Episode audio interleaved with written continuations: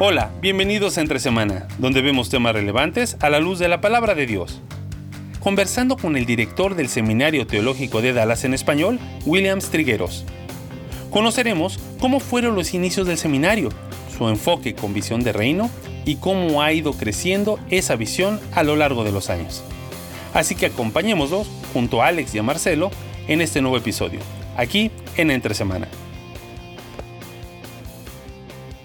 Una semana más hablando acerca de visión de reino. Ha sido increíble poder hablar con un montón de diferentes personas, diferentes perspectivas, pero todo enfocado en la misma cosa, que es cómo desde mi rincón eh, es expandir el reino de Dios y hacerlo de una manera que sea, que sea impacto en, en realidad global. Sí, y hoy nos acompaña, tenemos invitado eh, que, se, nos presente primero, ¿sí o no? A ver, Porque es, vamos a hacer conexiones, ¿dónde estás? Cuéntanos, este, Williams, bienvenido, gracias por aceptar la, invitación.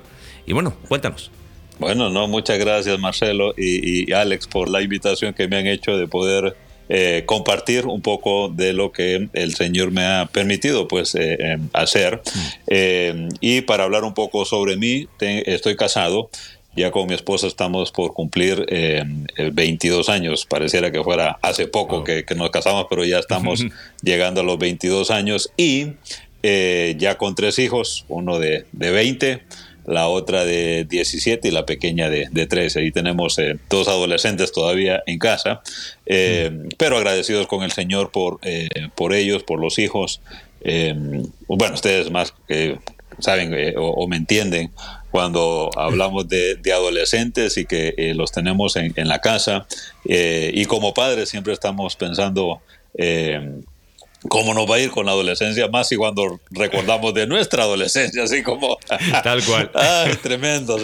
pero no, gracias a Dios, mis hijos, como todos, en crecimiento, pero temerosos del Señor y eso agradecemos. solo para eso un poco de contexto, ya que estamos hablando de una visión de, reino. Mi hijo mayor nació en Honduras, soy hondureño de, nacimiento, mi hijo nació entonces en Honduras. Mi esposa es hija de misioneros, nacida en, Guatemala, pero obviamente tiene eh, las dos eh, culturas, si queremos decirlo, de aquí de Estados Unidos, pero también la de Latinoamérica o más específica de, Guatemala. Mi eh, segunda hija, ella nació ya aquí en Estados Unidos, pero al norte, cerca de Chicago, en una ciudad que se llama Indianápolis. Eh, y la, la, pequeña ya nació aquí en, Texas, eh, así que tenemos un poquito de, en la casa somos ya una, una combinación también del reino, así que estamos eh, de, de, todo, de todos lados. Eh, en su momento mi hermano me decía, me, dijo, eh, ya no se muevan de ciudad porque cada ciudad es un hijo, entonces... Por favor no se muevan más. Pero no, ya, ya con tres quedamos eh, bien, ya cuando estuvimos aquí en Dallas, adoptamos un perro mejor para no tener más. Ah, está bien. y ahí la, ahí la llevamos. Pero ahí pueden ver un poquito de, de, nosotros, ya, ya lo dije, estamos viviendo aquí en, en Dallas y ya parece que el Señor ya nos está estableciendo por un buen tiempo aquí. Vine primero como estudiante al seminario de, Dallas y ahora el Señor pues me permite estar sirviendo en, el seminario de Dallas dirigiendo la parte de español del seminario. Bueno, no sé si eso les ha ido un poco para la introducción, no sé si hay algo más que, que pueda agregar o quieran que agregue.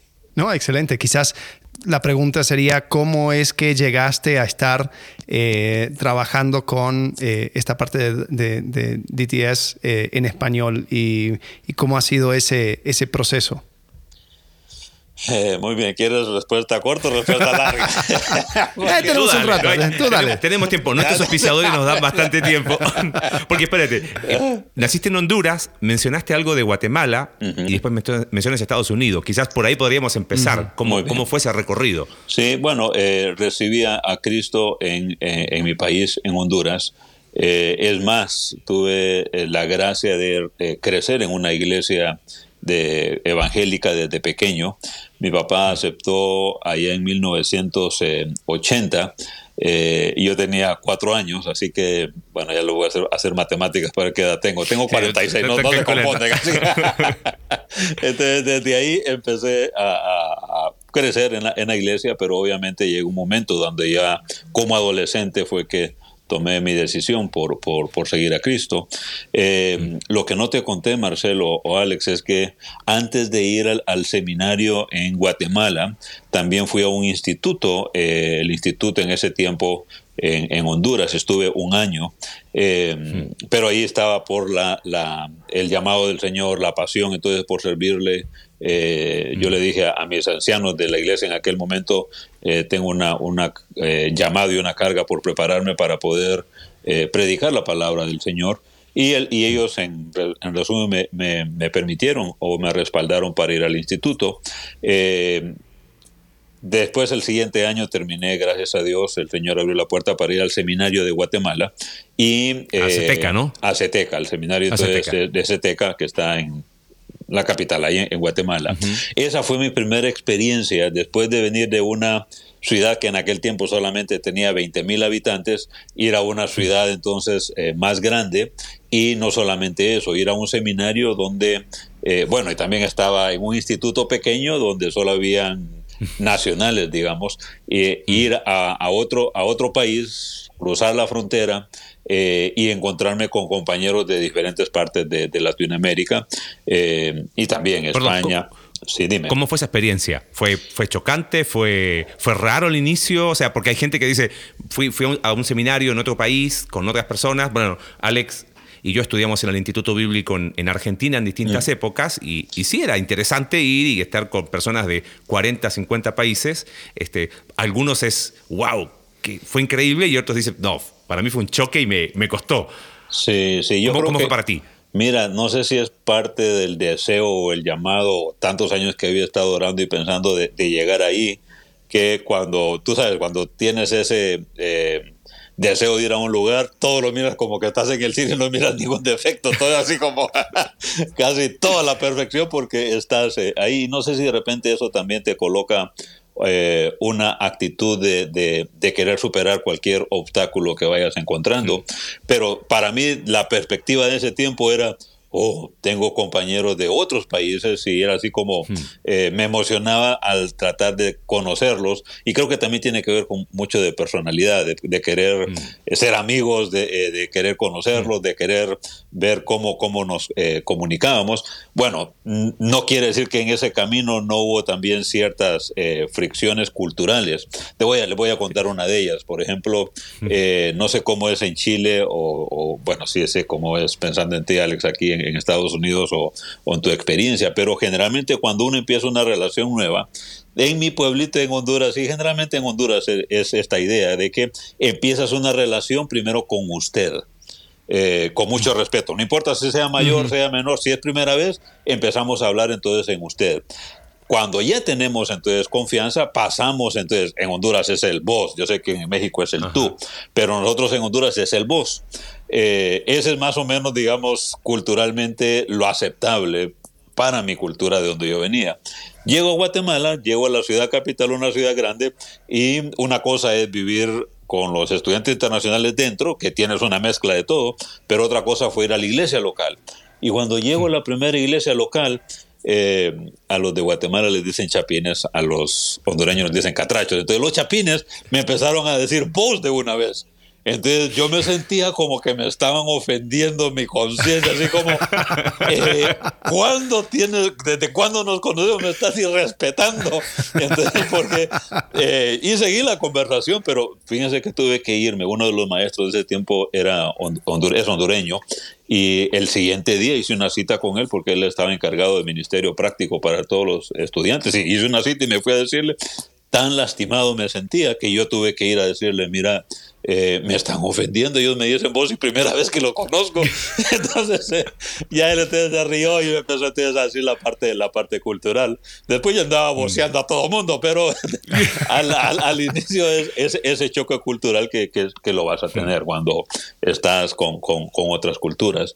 Eh, pero contestando tu pregunta, Marcelo, sí, hay, hay algunas cosas que uno tiene que estar abierto a, a cuando te expones a otras eh, culturas, a otras eh, naciones, obviamente van a haber cosas eh, diferentes. Y podría contar un montón de, ejemplos y sigo aprendiendo de, de, las culturas. Estoy hablando del, del 1998 cuando llegué a Ceteca. Y sí, aún ahora sigo aprendiendo de cada cultura se, se, se aprenden cosas. Sí, yo, yo como eh, gringo con papá argentino, el, el voz eh, era, ah. era lo mío. Yo aprendí a hablar de usted ya de grande. Yo decía, ¿cómo, ¿cómo es esto que hay otra forma de hablar? cuando fuiste a Honduras. bueno, mira, hablar con un hondureño es campo minado porque eh, yo, yo, tuve problemas con mi suegro eh, al comienzo porque no, oh. ahí, ahí suelen, sí, no, porque eres don Danilo. Entonces yo tengo que decir don Danilo y usted cómo está. Pero yo, mi papá, yo le digo, che, viejo, ¿qué, qué hacemos? Entonces, así, así Entonces, sí, esa primera interacción sí fue difícil. Decir, no, y, este muchacho me está, me está faltando el respeto, no, no, me dice don. y todavía Entonces, sí, mi hija, no, hombre. o peor, ¿no? Sí, empezaste mal. sí, sí. Entonces entiendo, entiendo esa, ese choque cultural. Sí. Y, pensando un poco en, en Rey, ¿no? Creo que eso es algo que, que puede ser para algunas personas un obstáculo en ampliar su perspectiva, porque es mm. como no, siempre tiene que ser a la forma que yo he estado, eh, de la manera que, yo conozco. y, el hecho de, entender que el reino de Dios es, es multiétnico, es multicultural, ¿no? que trasciende esas fronteras, es como que nos hace bajar la guardia, ¿no? y, eso nos, nos, empieza a ampliar. Oye, hay, hay más gente.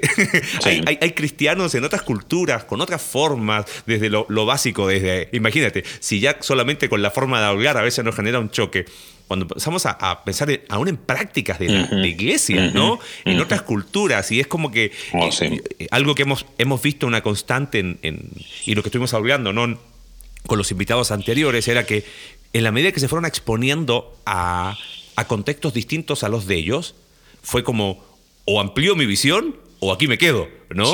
Y, y, de alguna manera, o sea, vas de Honduras a Guatemala y después saltas de Guatemala a Estados Unidos. Sí, salgo entonces, eh, vengo a, Estados Unidos y eh, vengo a pastorear una iglesia. No fue primero los, hmm. los estudios, sino a pastorear una iglesia hispana. Eh, obviamente fue un semillero. Perdón, antes de venir a, Estados Unidos sí fui al mismo instituto donde estuve un año regresé como maestro, pero ya se había convertido en, seminario. Estuvimos por tres años ahí, ahí fue donde nació mi hijo, y después venimos aquí a, Estados Unidos a pastorear una iglesia.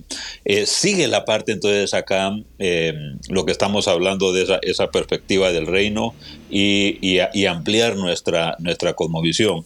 Aquí aprendí de que si es una cosa el eh, salvadoreño, una cosa es el hondureño en su país, o el chapín, o el, el, argentino, el chileno en tu caso, eh, los diferentes países, una cosa es en su país, otra cosa es tener al hispano aquí en, Estados Unidos, ya es una subcultura, así le llaman, una subcultura, porque traes lo de allá, lo quieres mezclar acá, en, eh, te conviertes en el pastor no solamente de una sola de un solo país, sino que tienes eh, de México, de Centroamérica, de Sudamérica. Eh, entonces se vuelve más eh, complejo. Hmm. Cuando Marcelo estaba hablando de esa, la perspectiva de tenemos que bajarnos, y sí, en el sentido de bajarnos en el sentido de estar abiertos a, todo hmm. lo que viene, porque viene, vienen muchas cosas diferentes. Y obviamente, entre país a país, eh, aunque hablamos el mismo español, vas a encontrar diferentes factores que te, en vez de unirte te alejan a veces. Comidas, eh, si no, yo tenía el 60% creo más o menos de mexicanos, ahí aprendí a comer la comida con, eh, con picante. Antes de eso, bueno, ustedes saben, Honduras, nada que ver con el picante, pero ellos me enseñaron, entonces, y yo estaba abierto ahí. Aquí viene la cosa, es por qué estuve abierto o por qué uno está abierto más a, las diferentes culturas, cuando uno está envuelto en, con personas de diferentes países o diferentes culturas, llega el punto de que hay algo que nos une eh, y es Cristo.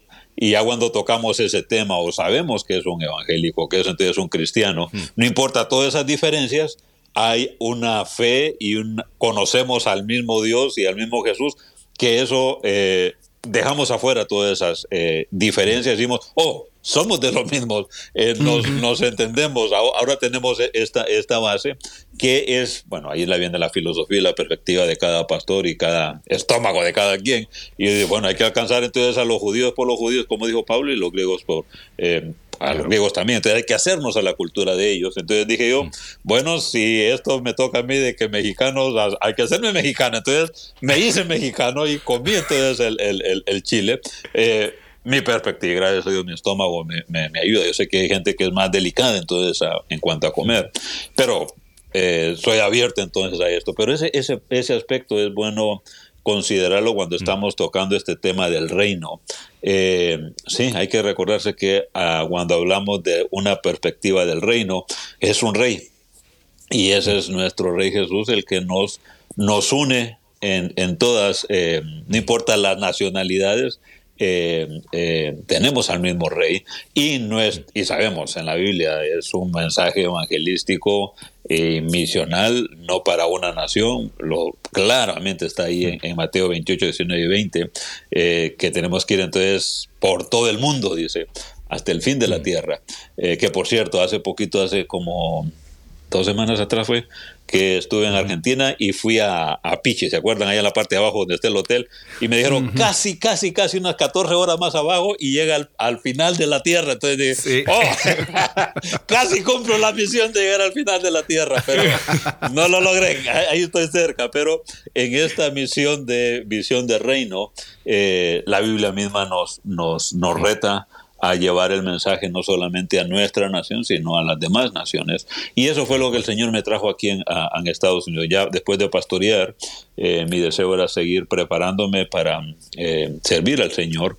Y en resumen, otra vez, versiones cortas. Eh, cuando estuve en Ceteca, muchos de mis maestros en ese tiempo habían sido egresados del seminario de Dallas.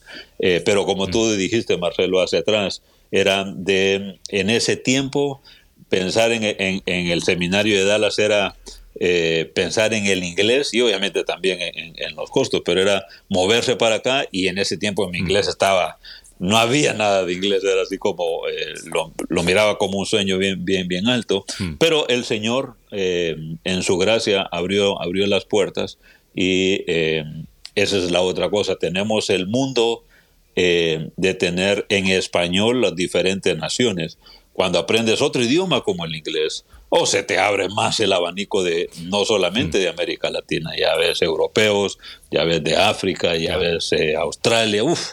Eh, entonces se, te, abre más el abanico de la experiencia de estar con esta visión del reino y cómo el Señor lo está alcanzando a, bueno, a muchas naciones. Y aquí en el seminario de Dallas tuve ese privilegio de, de ver asiáticos como compañeros, de ver entonces de la India, eh, obviamente mi, mi, mi, mi, sangre, digamos, de América Latina también, que uno ya cuando está acá, entonces, ya al ver todo ese, ese panorama... Somos minoría, decían los vecinos, ¿no? Sí, no, y si habla español, entonces ahí muy rápido, no importa de qué país sea. Hermano. Sí, sí, así. y ahí nos ves el, el, grupito unido, porque eh, aunque éramos tres o cuatro, pero eh, nos, nos, unimos al ver la, la, la diversidad. Y si en nuestros países que hablamos el mismo idioma estamos cerca, miramos diferencias, imagínense ya al hablar en otros países como la India, los asiáticos, con, con otras, eh, eh, bueno, culturas y, diferentes. Pero así fue como terminé, aquí en, más o menos terminé el seminario acá de, de Dallas. Y bueno, quizás sería interesante hablar un poquito del seminario, ¿no?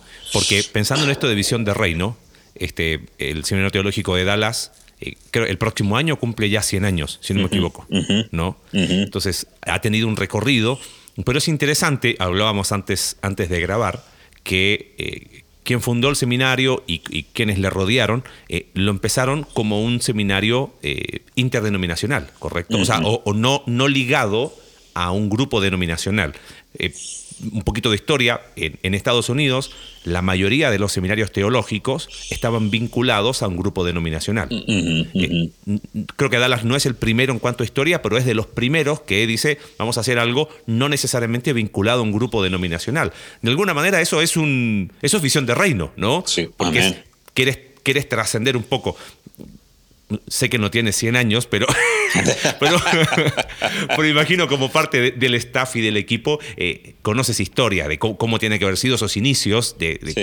cómo surgen estos tipos haciendo algo eh, fuera de un grupo denominacional. Y quizás de qué manera se refleja eso hoy, el hecho de que, o sea, entender de que van a haber personas de muchas denominaciones, muchos trasfondos.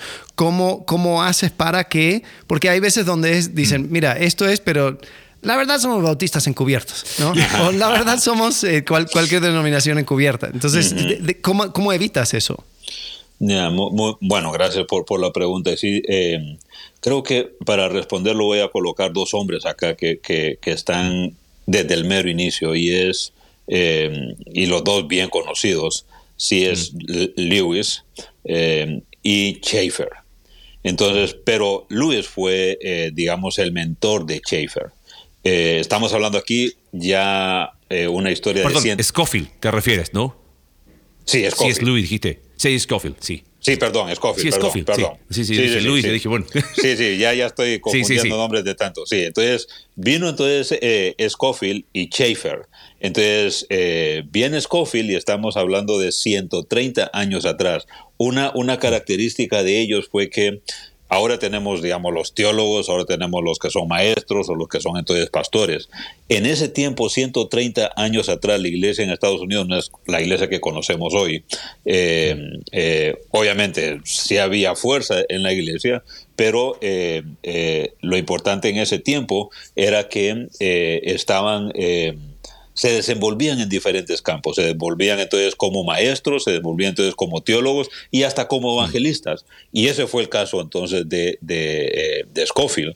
Eh, él andaba entonces predicando eh, en Estados Unidos, pero había algunos factores que había en ese tiempo. Era de la necesidad, ya ese movimiento liberal que es más conocido en. Estados Unidos, ya estaba bastante fuerte y él empezó con la idea de que no necesitamos tener un seminario donde eh, se predique de la palabra, se enseñe de la palabra. Y entonces esa fue la idea de, de, eh, de, Scofield y, y habían algunos otros predicadores famosos de su tiempo que andaban entonces predicando de diferentes denominaciones presbiterianos, bautistas, metodistas. Esa fue el, el, digamos, la fundación de que, que tenemos entonces hoy. Eh, en una de esas predicaciones dice que se encontró un muchachito por ahí en la, en, eh, las predicaciones dice que bien delgadito, que nadie daba un peso por él y un peso mexicano, entonces eh, no daba un peso mexicano entonces por, por, por él y se le acercó y dijo, no, yo, yo quiero conocer entonces más de la palabra, pero lo que sí miró Scofield en él es que había un brillo así como, ah, este como que tiene, como que tiene algo, y era el que ahora conocemos, el, el Schaefer. Eh, se volvió en, entre todos ellos en el teólogo, y ahora tenemos la teología sistemática de Schaefer, o Schaffer, como le dicen en español, eh, pero ahí es donde nació en Scofield se, eh, se, le pasó entonces la idea a, a Schaffer y después él se convierte en el primer eh, presidente de, eh, eh, del Seminario Teológico de Dallas. Ahora, hay una combinación acá. A Schaeffer se le conoce como el teólogo. A Scofield, mm. obviamente tenemos la, iglesia, la, Biblia comentada de él, pero también él tenía una gran pasión por las misiones internacionales. Él, eh, bueno, aún en Centroamérica y México, parte la misión centroamericana, ajá. CAM en, su tiempo, Camino, y ahora eh, están fusionados con Avant. Pero ahí está el, punto. Entonces, desde sus comienzos, y así se, ve el seminario, sí, es muy teológico y muchos teólogos han pasado por acá debido al, a, sus inicios, pero siempre, siempre, siempre se ha mantenido la parte eh, misional, evangelista mm. global y está en su declaración entonces de, misión del seminario de preparar servos a nivel global. Lo han hecho desde el inicio o se ha hecho desde el inicio y lo hemos logrado entonces hasta, hasta el momento. Eh, al punto de que no sé si te recuerdas, Marcelo, cuando estabas entre nosotros, eh, que hay una semana antes del, descanso de primavera, se llama la semana del WEC. Eh, sí, del WEC. Ajá, entonces los estudiantes que están presenciales acá, es una semana misionera prácticamente, y lo que hacen es que invitan a iglesias y invitan a, asociaciones, eh, eh, agencias misioneras, para que vengan, coloquen entonces ahí su mesa y den entonces la promoción. Hmm. Hasta el día de hoy, eh, cada año es algo que se hace y de, de, a partir de ahí es que se han enviado a todo el mundo eh, misionero, no solamente estudiantes que vienen del mundo para acá, sino también de aquí enviando a, misioneros para todo el mundo. Así entonces respondo la pregunta que estabas hmm. diciendo, Alex, de cómo se ha, eh, se ha mantenido. Ahora, la parte de denominación, eh, se sigue teniendo la, la, misma idea. Sí hay algunos maestros que vienen de la iglesia eh, bautista, algunos maestros entonces de la iglesia bíblica, más eh, hoy, eh, pero también en el, en, en, el personal hay un poco de variedad todavía en cuanto a, a denominaciones. obviamente el seminario tiene su declaración de fe, pero se mantiene esa pluralidad en cuanto a las denominaciones. El último dato que tuve, y me imagino que ahora ya son un poco más pensando en, los estudiantes que tenemos en, español, eh, se está hablando de más de 70 denominaciones representan los estudiantes que tenemos aquí en, Dallas. Hmm. Eh, así que ahí se pueden dar una idea de cómo es la, Interesante. la, diversidad. Un poco de todo. Un poco de todo, sí. Quizás pensando en eso, eh, de alguna manera, eh, el inicio marcó desde, desde, o sea, la perspectiva inicial permitió esa, esa amplitud de, de criterio, o sea, no sé si de criterio, pero de, de cobijar a personas que a lo mejor no se hubiesen sentido eh, cómodos en un seminario eh, vinculado a un grupo denominacional, a un grupo de, iglesias, ¿no? Y, como decía Alex, decía, ¿no? ¿Cómo, cómo, se hace? Y lo mencionaste, la declaración de fe es como, miren, estos son nuestros principios, no son muchos, ¿no? Eso es lo que hemos, enseñado en, nuestra iglesia, de, distinguir entre principios, entre posturas y preferencias. Y por los principios no los negociamos, son pocos, ¿no? Eh, pero ahí están. Y, creo que, eso, eso, es un valor, o sea, porque a veces hay eh, en ciertas eh, iglesias o en ciertos grupos es como que hay cierto miedo a, a una colaboración misional porque es como que, uy, pero pensamos distintos. sí, podemos pensar distinto, excepto en los principios. Por eso la declaración de fe de alguna manera es como el, acá nos ponemos de acuerdo y podemos eh, tener una colaboración de capacitación teológica, de capacitación misional y, adelante. ¿no? Sí, sí, y, y, quiero decir eso también le sirve al seminario como una base. Eh, solo estoy, estoy pensando ahorita que lo mencionaste. Interesante que uno de esos principios que aparecen ahí tiene que ver con la inerrancia de la Biblia, eh, que lo ha traído el seminario por décadas, pero es por el contexto que, que, había en aquel tiempo. Tal vez ahora dicen, no, pues algunos dicen, no, pues yo sé que la Biblia no tiene errores, la palabra de Dios, pero en aquel contexto era, no, es, mm. tenemos que estar claros en cuanto, en cuanto a esto, porque en aquel contexto era donde ya la inerrancia y también, por eso el movimiento liberal o teológico era eh, ya un eh, cuestionar algunas partes de, la Biblia. Pero bueno, solo pensando en algunos principios que están ahí en, como seminario, lo que cree el seminario. Sí, y, ahora en cuanto al tema de español, de, qué manera se ha ido desarrollando? O sea, porque sí, se mencionaron que tú cuando estudiaste, eh, eh, estudiaste entendiendo de que iba a ser en inglés, eh, ahí de manera presencial. ahora se está viendo algo descentralizado, algo que, se está, está dando mayores oportunidades de estudio a personas que quizás no pueden ir físicamente a, Dallas, que, no pueden estudiar necesariamente en inglés. ¿Cómo, cómo ha sido ese desarrollo?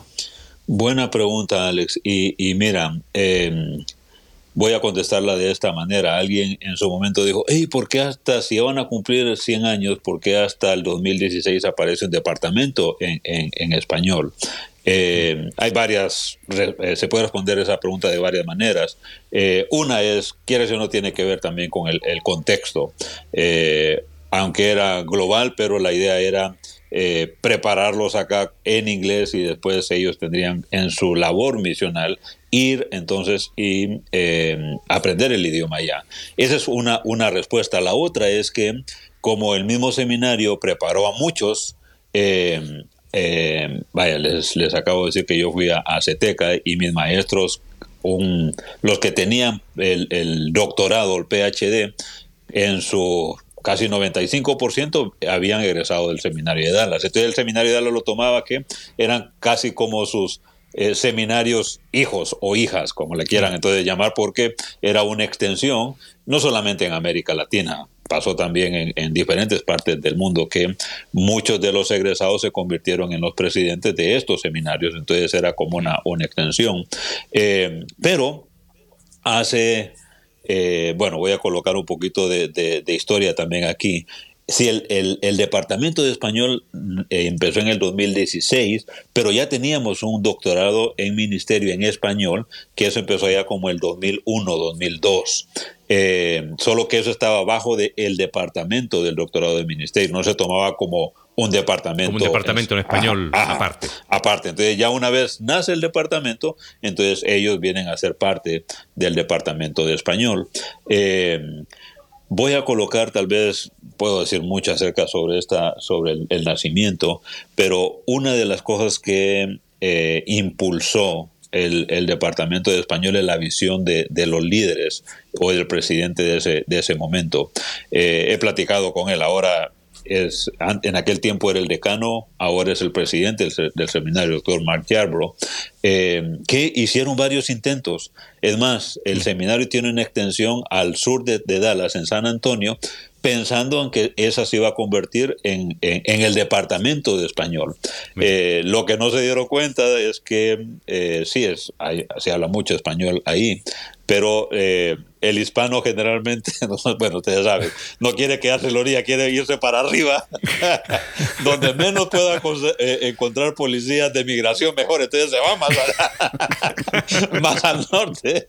Entonces los, los, que, los estudiantes que encontraron ahí eran, sí, con la TES entonces eh, latina, pero ya tercera o cuarta generación, que ya no hablaban, ya no hablan español, hablan inglés. Hmm. Eh, te digo, no, ya nos dimos cuenta que no era por ahí hasta que terminaron eh, eh, fundándolo. Hay otro aspecto eh, que tú lo vas a entender un poquito más, Alex, por, eh, por tu cultura aquí de Estados Unidos. Eh, yo la vine a aprender aquí, es que cuando, si hay un proyecto de una iglesia o una institución, pueden tener muchas ideas y nos gustaría tener esto, pero si no hay un, en inglés, budget, si no hay entonces un presupuesto, mm. ahí te dice si quieren o no quieren hacerlo. Y mira, eso fue lo que hizo el, el doctor Yerbo apartó del, del presupuesto general del seminario cierta cantidad para el departamento de español. Eso te dice hmm. ya mucho. O sea, no solamente eran ideas, y todavía estamos comprometidos. Exacto, comprometidos al 100%. Eh, hmm. Cuando cuento esto, cuento otra experiencia de que, ¿saben que el, el, programa en mandarín, en chino, fue antes que el de nosotros? Ajá. Y entonces, ¿y por qué? Entonces, ah, ellos sí lo querían, a los, a los otros no. Algo bien sencillo. Vino un empresario chino aquí en Estados Unidos, acepta al señor y parece que era un CEO de una compañía bien, bien grande. Y cuando acepta al señor dijo, yo quiero que el seminario de Dallas prepare a, a, mis paisanos en China. Y dio no sé qué tanta cantidad abran esas clases en mandarín y dio una ofrenda, una ofrenda grande, una donación grande para empezar el programa chino. Entonces, bueno, ajá. Presupuesto. Presupuesto. Presupuesto sigue, porque creo que hay, algo que. Hay mucha historia, pero hay dos cosas que me llamaron mucho la atención. Una de las, de las cosas que, que hablamos con, con, los invitados anteriores es que eh, cuando hay visión de reino, tiene que haber un, un espacio para experimentar y no hay que tener miedo a equivocarse. Y me encanta porque no, nos está presentando la historia perfecta, sino que, mira, se intentó en San Antonio, no funcionó. primero fueron los chinos, ¿por qué? Porque claro, hubo presupuesto. Entonces es como que me encanta escuchar eh, historias reales, ¿no? Porque de repente cuando hablamos de visión de reino, no, todo perfecto, no, mira, esto no funcionó, esto no fue por acá. Y, cuando fui a la, graduación el año pasado, estábamos ahí en la fila para pasar y, delante mío había dos chinos y detrás dos chinos más. Entonces hay, hay un montón de alumnos en, chino. O sea, es, bastante. Y creo que eso, eso habla de, de, mantener eso, ¿no? Bueno, pero síguenos contando un poco cómo, cómo se fue plasmando eh, el, director, eh, eh, bueno, el, ahora presidente decide dar una partida de presupuesto. ¿Cómo, se empezó a, concretar? ¿Cómo, ¿Cómo fue la perspectiva dentro del seminario? Se veía como esto va a funcionar, no va a funcionar, que fueron quizás los obstáculos, porque pensando en, en, poder desarrollar esa visión de reino, eh, a veces cuesta, ¿no? Hay, a veces obstáculo, pero hay cosas que también lo, favorecen. No sé y aún pensando en, la cuestión cultural, el, estadounidense tiene una, una idea bien establecida en cuanto a eh, ministerio pastoral o lo que sea. Es decir, bueno, voy a un seminario, voy a estudiar y, y listo. El, el, el latino es más como que soy pastor. ¿Por qué? porque comenzamos con un grupo pequeño y yo era el que más sabía leer la Biblia, entonces ahora soy pastor. Y, ya, entonces eh, me imagino que eso también ha sido cuestiones para considerar al momento de lanzar todo este proyecto. Sí, no, y, gracias por decirlo. Al, bueno, voy a colocarlo también de doble vía. Cuando, por ejemplo, en el seminario acá de Dallas, bueno, y tú lo, tú lo vas a ver, Alexis, tú lo percibiste bien, Marcelo, cuando estuviste aquí. Es la emoción, digamos, eh, del staff, de la, de la directiva, de, todo el personal, así como eh, todos queriendo apoyar. ¿Cómo podemos hacer? Y todavía recibo algunos diciendo yo quisiera hablar español para comunicarme con sus estudiantes porque eh, o sea esa el, el, deseo de compartir el evangelio a otras naciones y tener el, el la limitante del idioma eh, eso digamos ellos eh, dicen qué lástima que yo no puedo pero yo no puedo pero tú puedes. Entonces adelante. Entonces un apoyo, al 100% de parte del seminario. Pero aquí viene la otra parte nuestra cultura yo empecé ya a trabajar aquí en el seminario en marzo del 2017. Solamente habían dos clasecitas en español y en ese momento 23 estudiantes, algo así. Eh, horas invertidas. una era bueno, parte de eso era trabajar en las plataformas que, que, que, fueran amigables y que estuvieran en español y mucho me encontré en inglés y había que traducirlo, muchas horas trabajadas y no solamente yo, todo el, equipo en ese, en ese momento. Pero bueno, eso es en cuanto a, la, plataforma. Lo otro es lo que tú estabas diciendo, Alex. Eh, y aquí viene la otra palabra que ya los hemos ido educando y la gente va educándose. Es así como, ¿qué es eso de acreditado?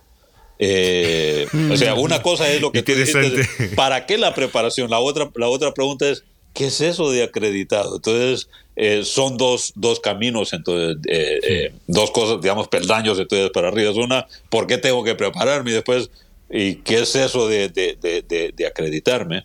Porque es parte de nuestra cultura también. A veces no, no, no fuimos educados en cuanto a esto de, universidades. Resulta entonces de que eso había que luchar contra, contra eso también, educar un poco a nuestra gente.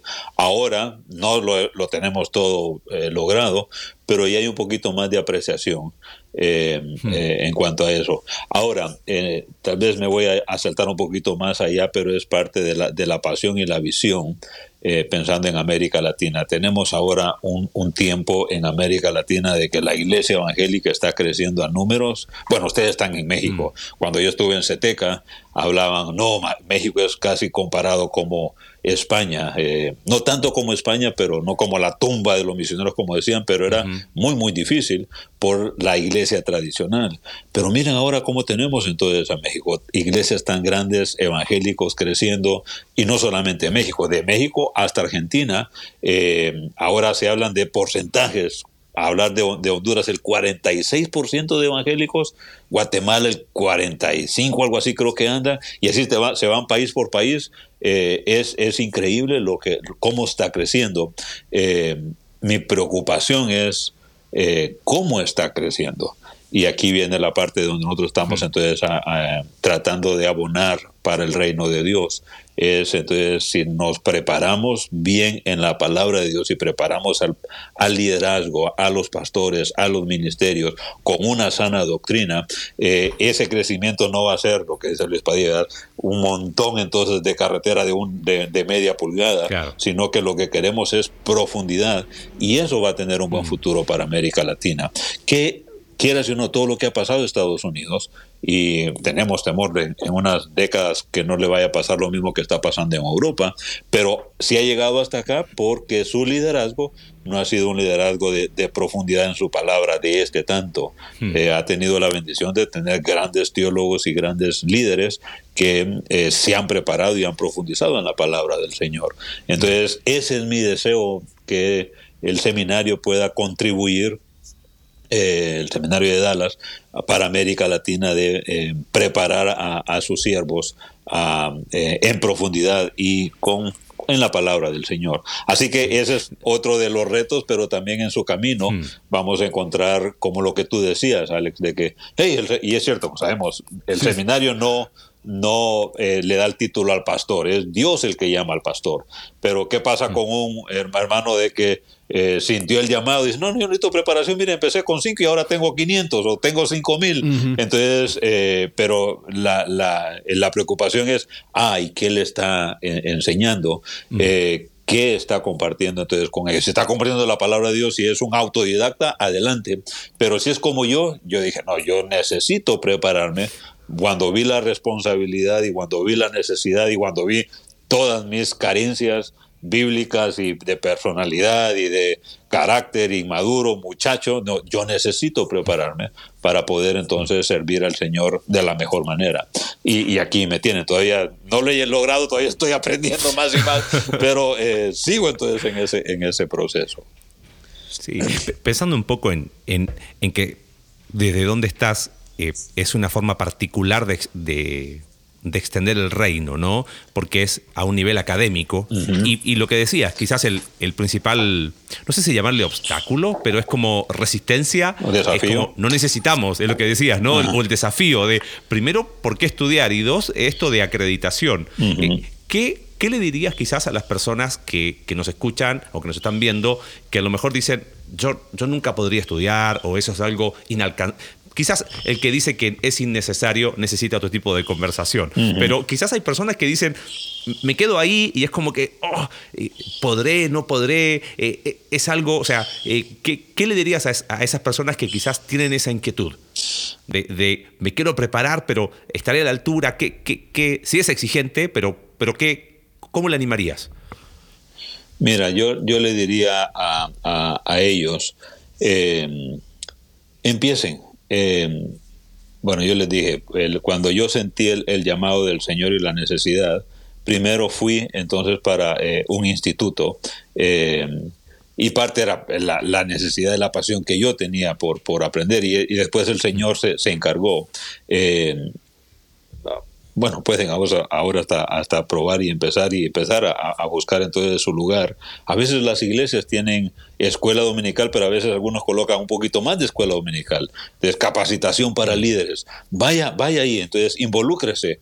Eh, eh, lo no sé si de repente le puede pasar, entonces, porque eso yo lo hice, eh, que ya cuando esté ahí dice, oh, ya eh, me enseñó el pastor lo que tenía que enseñarme, pero quiero más. Entonces, ¿dónde voy entonces a más? Mm. Para esos que van entonces para más y quieren más preparación, eh, yo le busque, pregúntele a su pastor, pregúntele a su mentor, pregúntele a su líder. Mm. Mire, ya yo siento que ya me preparé aquí en la iglesia, ¿me recomienda algún lugar?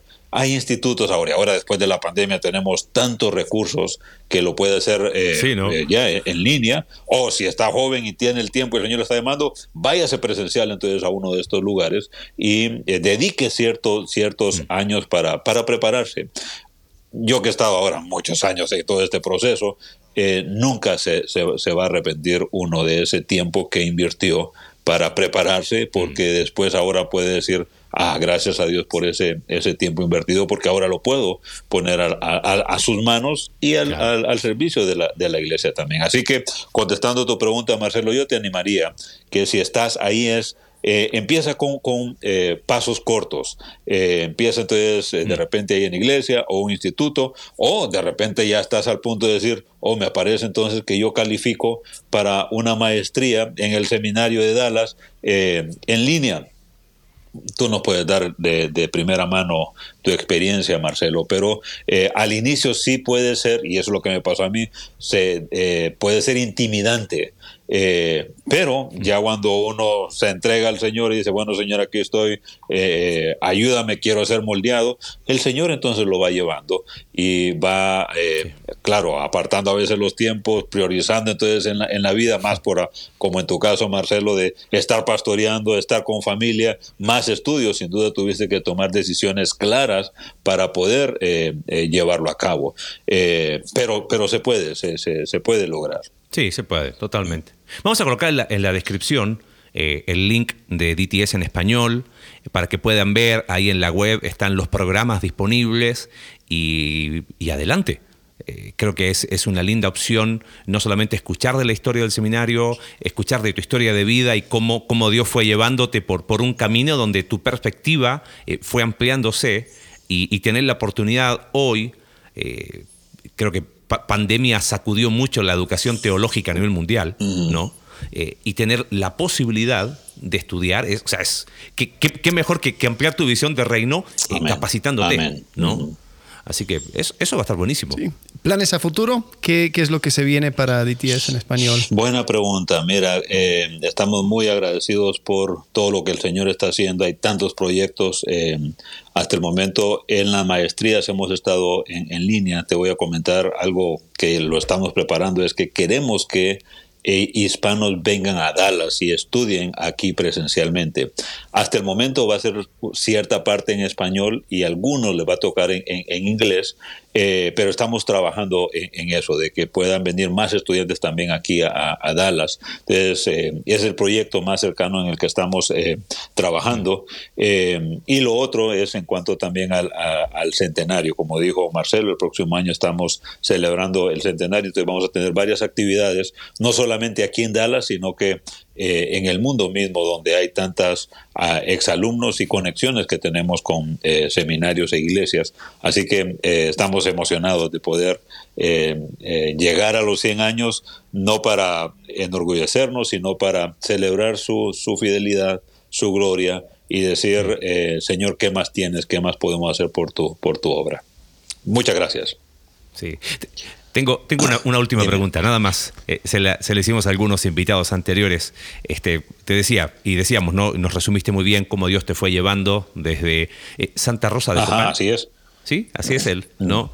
Eh, que tuve la oportunidad de conocer este año hermoso y como dijiste, de un lugar pequeño y, Dios te ha ido llevando en un camino que quizás si lo hubieras planeado no se hubiese dado, ¿no? ¿Qué le diría Williams al William joven que estaba ahí? O sea, eh, donde a lo mejor su perspectiva de vida y aún de cristianismo era yo aquí me quedo y, de aquí no me voy a mover, ¿no? Porque creo que eh, en el mundo globalizado en el que vivimos, eh, yo, yo, siento que más personas, más jóvenes, sobre todo, puedan tener esa osadía espiritual de darse paso y Dios se encarga del resto, ¿no? Eh, y, en esa, y en eso que Dios se encarga del resto, eh, nos sorprende de una manera increíble, ¿no? ¿Qué, le diría el William de hoy a, ese muchacho de, que, estaba ahí con inquietudes espirituales, que su primer paso fue voy a estudiar al instituto de mi país?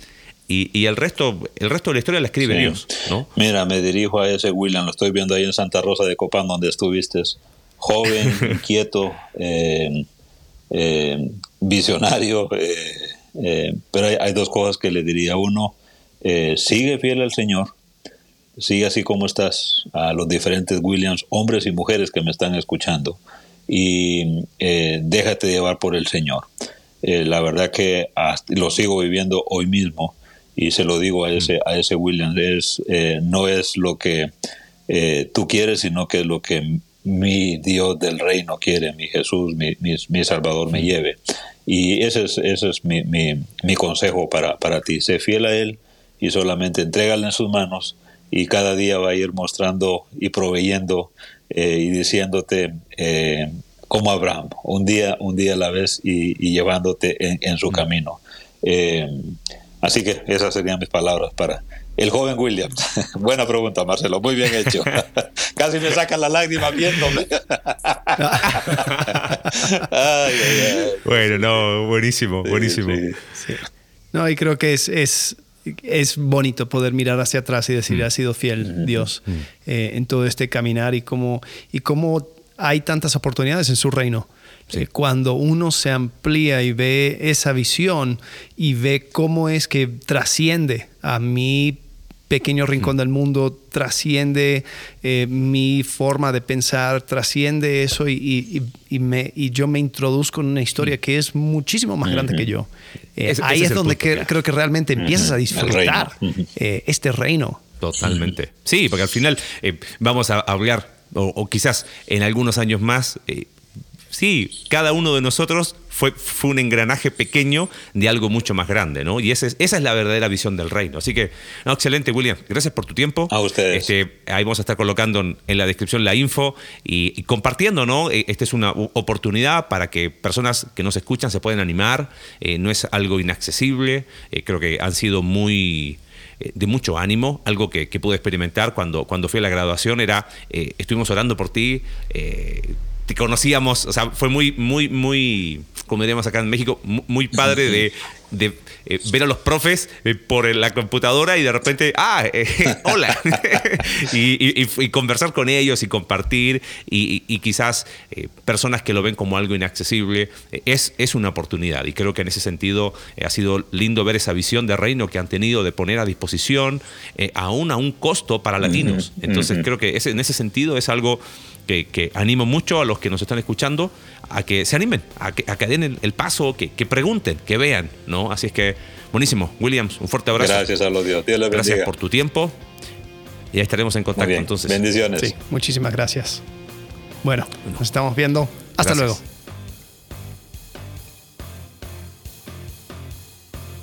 Gracias por acompañarnos en un capítulo más de Entre Semana. Recuerda que puedes seguirnos a través de nuestra página web icv.mx diagonal entre semana y puedes enviarnos tus preguntas a entresemana.icv.mx y en Twitter entresemanacv. Ayúdanos a difundir este contenido dejándonos tu valoración en tu aplicación de podcast favorita.